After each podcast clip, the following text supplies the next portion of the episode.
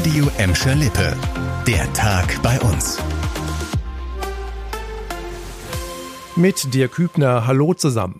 Auf der Üchtingstraße in Gelsenkirchen Schalke Nord hat heute die heiße Phase für die neue Brücke über den Rhein-Herne-Kanal begonnen. Gut 15 Mitarbeiter waren damit beschäftigt, das 60 Meter lange Bauwerk am Stück in Richtung Kanal zu rollen.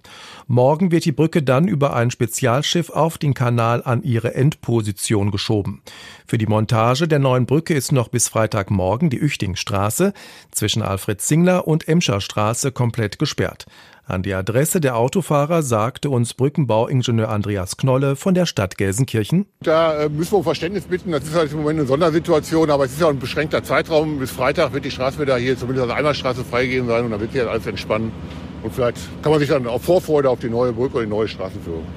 Die Stadt Gelsenkirchen investiert in die neue Kanalbrücke etwa 8,5 Millionen Euro. Die alte Brücke ist rund 70 Jahre alt und marode. Das ging aber schnell. Die Waffenverbotszone im Gelsenkirchener Hauptbahnhof ist gerade erst seit ein paar Tagen aufgehoben. Jetzt hat die Bundespolizei dort schon wieder Reisende mit gefährlichen Waffen erwischt. Steffi Steinmann hat für euch die Details. Gestern am späten Abend kontrollierten Polizisten im Bahnhof einen 19-jährigen Mann. In seiner Jackentasche entdeckten sie ein griffbereites Messer. Heute Morgen dann der nächste Fund. Ein 41-Jähriger hatte einen als Taschenlampe getarnten Elektroschocker dabei. Gegen beide Männer wird jetzt wegen Verstoßes gegen das Waffengesetz ermittelt. Am Gelsenkirchener Hauptbahnhof gibt es immer wieder Probleme mit gefährlichen und verbotenen Gegenständen. Fast täglich hat die Bundespolizei mit Schlagstöcken, Messern oder Schreckschusspistolen zu tun, die teilweise auch zum Einsatz kommen. Um den Druck zu erhöhen, wird der Bahnhof regelmäßig zur Waffenverbotszone erklärt. Dann gelten verschärfte Regeln. Eine Regel ist auch, wenn man tankt, dann bezahlt man auch seine Tankfüllung. Das scheint aber nicht mehr bei allen Autofahrern eine Selbstverständlichkeit zu sein. Die Fälle von Tankbetrug in Gladbeck und Bottrop sind teils deutlich gestiegen.